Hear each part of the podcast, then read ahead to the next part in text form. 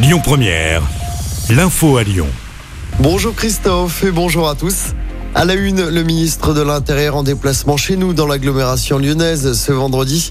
Gérald Darmanin se rend à l'école nationale supérieure de police de Saint-Cyr en Mont-d'Or pour baptiser la nouvelle promotion des commissaires de police. Gérald Darmanin est également attendu à la caserne de gendarmerie de Neuville-sur-Saône. La visite du ministre passera ensuite par Villefranche pour inaugurer le nouveau commissariat de police dans l'après-midi. Les violents orages d'hier ont fait une victime dans la région. Un homme de 34 ans est mort foudroyé.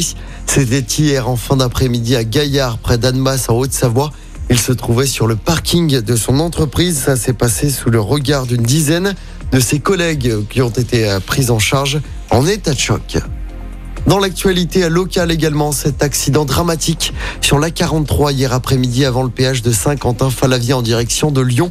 Deux véhicules sont entrés en collision et le bilan est très lourd. Une femme de 35 ans et son enfant de 2 ans sont morts.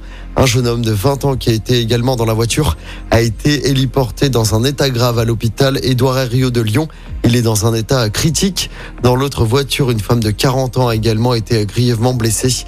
On ne connaît pas encore les circonstances de l'accident. Un appel à témoins a été lancé. Dénouement tragique, les cinq passagers du sous-marin partis explorer l'épave du Titanic sont morts. Le submersible a implosé. Des débris ont été retrouvés hier. Un Français faisait partie de l'équipage.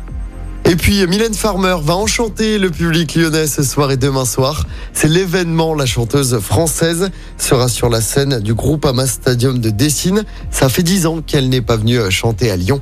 Les deux concerts sont évidemment à guichet fermé. On passe au sport comme prévu. Une nouvelle page de l'histoire du basket français s'est écrite cette nuit avec le choix en première position de Victor Wembanyama par les Spurs de San Antonio. C'était lors de la draft NBA la nuit dernière. Et c'est historique. Il devient le premier Français numéro un de la draft. Emmanuel Macron ou encore Kylian Mbappé ont félicité le joueur de 19 ans sur les réseaux sociaux.